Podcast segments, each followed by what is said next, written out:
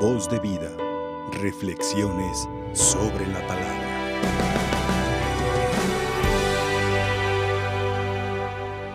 La palabra que el Señor nos regala, tomada del evangelista San Mateo, el panorama bíblico evangélico que nos regala,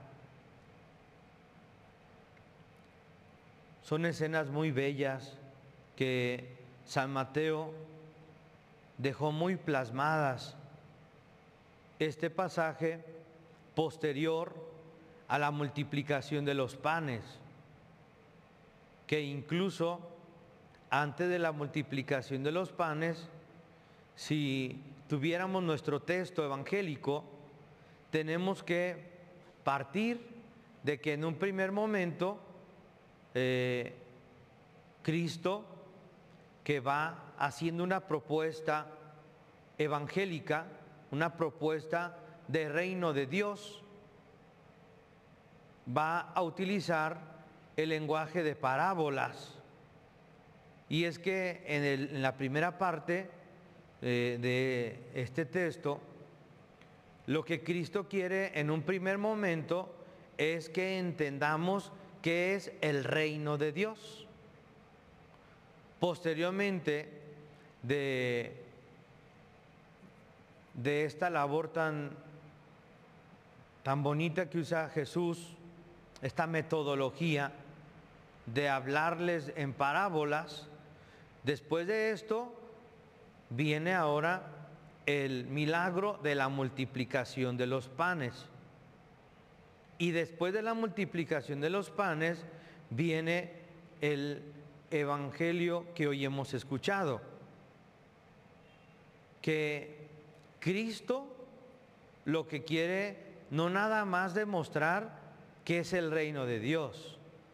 Lo que Él quiere es que todo aquel que lo siga, todo aquel que siga a Cristo, no nada más entienda que es reino de Dios, sino que también acepte el reino de Dios. Y por eso es que Cristo empieza en su labor misionera pastoral, profética, va a sacar, vamos a decir, entre comillas, sacar un nuevo talento que nadie le conocía, que es el, el talento mesiánico. Cristo, con la presencia de Cristo, que Cristo mismo es el reino de Dios. Y el reino de Dios se hace presente a través de Cristo. Y Cristo es el medio por el cual la era mesiánica entra en acción. Ya a los antiguos se les había pronosticado, ya se les había profetizado que el Mesías tendría poderes nunca vistos. Isaías nos lo dirá, los ciegos ven, los cojos andan, etcétera. Y hoy, entre sus amigos, entre sus apóstoles, les comparte otra parte que solamente a los apóstoles les toca vivir ciertos momentos, ciertos episodios, que incluso él mismo les dice, no se lo platiquen a nadie, no se lo platiquen no tanto porque él no quisiera que se dieran cuenta, sino que son cosas tan extraordinarias que, que no les van a entender, no les van a creer. Que son experiencias que se van a vivir de manera personal. En el caso de los apóstoles, que les toca esta escena de observar a Cristo observar a Cristo caminar sobre las aguas y esa eh, interlocución entre, entre Pedro y, Jesús, que Pedro le dice, hazme caminar y yo quiero caminar así, yo quiero caminar así. Y Jesús le dice, ven, empezó a caminar. Y dice el texto que le entró un sentimiento, le entró un sentimiento de temor. Y en ese momento, dice el texto, que se empezó a hundir. Se me hace muy chistoso esa parte. Y más cuando Pedro es un especialista de pesca. Es un pescador. Imposible, imposible. A lo mejor mi cerebro es muy pequeño, pero no logra entender cómo un pescador tiene miedo al agua. Y es que, perdón por compartirles una pequeña anécdota de su servidor, yo no sabía nadar, pero le agradezco a, mi alma mater, que es el seminario, que tenemos todos esas eh, material de crecimiento. En el seminario mayor, en el seminario de Tapalpa tenemos una piscina para que aprendamos a, nadar. Y yo cuando vi la alberca, yo dije, yo tengo que aprender a nadar. Entonces yo vi a un compañero que era de esos compañeros que, que tú los ves que se mueven como si nada en el agua y dices, ese va a ser mi maestro. Me llamó la atención la manera como él nadaba y le dije, oye, enséñame. Y pues yo dije, van a ser tres, cuatro, unas dos o tres semanas de, de, instrucción. Mm, el primer día que entré al agua y, ya, tú, tú, nomás mueves las manos, tú nomás mueves los pies. y bueno, yo seguí las instrucciones de mi maestro acuático. Pero en eso se me ocurre voltear a buscar a mi maestro, ya andaba jugando fútbol. Y entonces entendí este texto. Cuando el alumno, el alumno ve a su maestro que está junto a él, le da seguridad. Porque en el momento en que yo ya vi a mi compañero que ya andaba ya jugando, el que ya, se, ya me movía tranquilo, ya me iba para un lado y para otro, pero apenas sentí que ya no estaba junto a mí mi maestro de natación, me entró miedo. Y empecé, empecé a, auxilio, auxilio, ayúdenme, ayúdenme. Y en eso se eh, alcanzó a escuchar mi compañero que yo estaba gritando y, se paró así junto al alberca y dijo, ¿por qué lloras? Me dijo unas palabras que no puedo decirlas. ¿ah? No sea llorón. Es que me voy a ahogar. No te vas a ahogar. No te vas a ahogar. Párate. Y ya me paré y el agua me llegaba aquí. La moraleja que yo entiendo de este texto es que si yo dejo de mirar a mi maestro, me voy a sentir ahogar. Si yo me alejo de mi maestro, no que mi maestro se aleje de mí, no, no el maestro no se aleja. Y aquí con este pequeña anécdota se lo demuestro, porque mi compañero en cuanto que escuchó mi grito, luego, luego se dejó venir. O sea, andaba jugando, andaba haciendo otras cosas, pero la atención no la perdió. Después en el seminario mayor teníamos nuestro instructor, nuestro maestro, y andaba en el área donde estaba más profundo y me pegó un calambre. Y le grité, maestro, maestro, maestro dijo, nadie va a entrar a salvarte. Tú solo, tú solo tienes que salir. Yo en ese momento dije, no, pues mi maestro va a quitarse la playera, tú vas a salvarme. Desde afuera de la piscina me dijo, usted ha recibido ya la instrucción, la formación para salvarse solo. Arrímese a la orilla sálgase solo, estire el pie y en un ratito se le va a quitar el calambre. Entendí que el maestro va a estar junto a nosotros, pero la parte humana, lo que a mí me toca, nada va a poderlo reemplazar, nada. Y de antemano yo creo que gracias a esos maestros de natación, a mí me, me llenó el gran gusto, la emoción de adquirir un ejercicio. A mí me, me fascinó desde entonces la natación y es, y es mi ejercicio, es mi deporte preferido.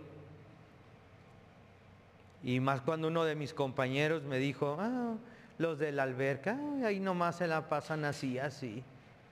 Y es que él, era, él es futbolista, entonces le dije, pues sabes qué, Vamos, vamos haciendo un, si quieres, una competencia. ¿Cuántas vueltas le das tú a, a tu canchita de fútbol? ¿Cuántas vueltas le das corriendo? No, pues unas 20. Sale. ¿Qué te parece si yo corro contigo esas 20 vueltas y tú vas a venirte conmigo y vas a dar 50 toques en este caso son 50 vueltas en la alberca. Pues ahí vamos a la cancha y todo, ya regresamos. No, a la primera vuelta ya se estaba ahogando. Y ya le dije, en la tierra cualquiera corre y cualquiera camina, pero en el agua no cualquiera sabe nadar. Y lo que quiero que le quede bien claro en esta mañana es que el que está en la gracia de Dios está capacitado para nadar, está capacitado para caminar sobre las tempestades, está capacitado para caminar sobre los obstáculos, está capacitado incluso, yo tenía un sueño y mi sueño se volvió realidad. Yo tenía ganas de un día nadar, nadar con un, con un delfín. Y yo tengo ganas de nadar como un delfín. Imposible. El delfín, si usted no sabía, es el de los peces, uno de los peces que nadan más rápido y nadan más en el, en el, mar. Lo interesante es que puede estar a, millón, a, millones, no, a, cientos de, de kilómetros y el delfín emite un sonido y está en peligro y sus compañeros rápido detectan el, sonido que ellos emiten y rápido, rápido, se congregan y le empiezan a ayudar, van y lo auxilian, etc. Algo bien interesante como un, un animal que provoca cierto temor al ser humano y a todo el mundo acuático, el tiburón, le tiene miedo a los delfines. ¿Y saben por qué le tiene miedo? Porque un tiburón siempre va a andar nadando solo. Mientras que los delfines siempre andan en familia, siempre andan en grupo y apenas observan que, que hay un peligro, entran al ataque para defender en grupo, en familia. Por eso el que el tiburón a lo mejor pensará, dice, pues estos que ni dientes tienen para tragarme, pero observan que es un montón. Entonces les da miedo. La moraleja es, mantengamos en unidad, en la familia de la iglesia, en la unidad de nuestro hogar. Únete bien con tu esposa, únete bien con tus hijos. Y aunque venga un tiburón, no va a poder hacerles nada. Están capacitados para nadar, están capacitados para hacer frente a los obstáculos acuáticos de la vida. Secreto para esto. No dejemos de ver y seguir las instrucciones de nuestro maestro. No dejemos de mirar, porque incluso es algo muy interesante cuando ya hay esa química tan bonita entre el maestro y el alumno. En ocasiones solo basta con que el maestro o el instructor solamente te, mueva la cabeza y, y tú ya sabes que significa otra vuelta más. O yo veo en los futbolistas esa química tan bonita que hay con su director técnico, que les da ciertas pistas, ciertos trucos. Uno que estaba en un lugar y lo sube de posición y solamente nomás le mueve la cabeza o le mueve la mano y, y él ya sabe lo que está haciendo. Entonces quiere decir que si yo fijo mi mirada en el Señor, entenderé qué es lo que Él quiere para mí. Y quiero concluir nuestra reflexión con un, pedacito de ese canto que no sé si nuestros hermanos cantores se lo sepan. Él dice, no miréis a nadie, a nadie más que a Él. No miréis a nadie, a nadie más que a Él. No miréis a nadie, a nadie más. No miréis a nadie, a nadie más.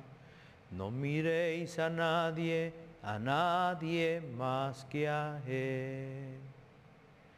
Porque solo Él te sostendrá. Porque solo el Señor te sostendrá porque solo Él te sostendrá, porque solo Él te sostendrá, porque solo el Señor te sostendrá. Pedro le dijo, Maestro, ayúdame.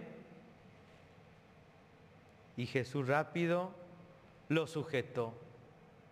Pues no que sabías nadar, Pedrito. ¿Ah? No que tú eras maestro acuático no que te las sabías de todas, todas en el mar. Y a lo mejor usted y yo ha llegado el momento en donde nos sentimos que nos estamos hundiendo.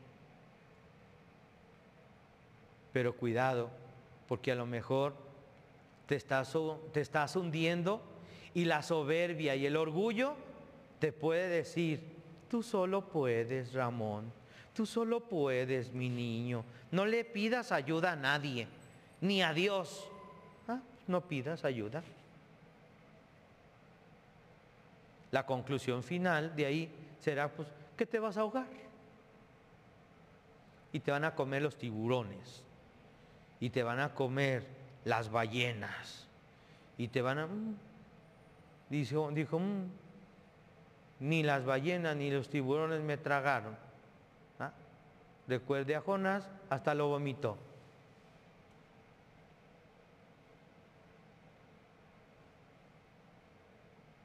Y si yo me dejo conducir por el Señor y tengo la humildad y le digo, Señor, me estoy ahogando, ya se acabó el problema.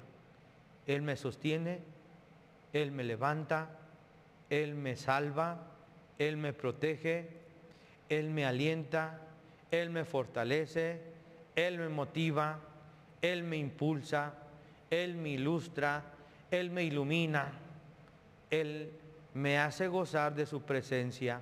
Amén. Ante esta tempestad que está viviendo nuestro mundo, levantemos nuestra mano todos y gritamos, gritémosle al Señor, Señor, sálvanos. Amén. Voz de vida. Reflexiones sobre la palabra.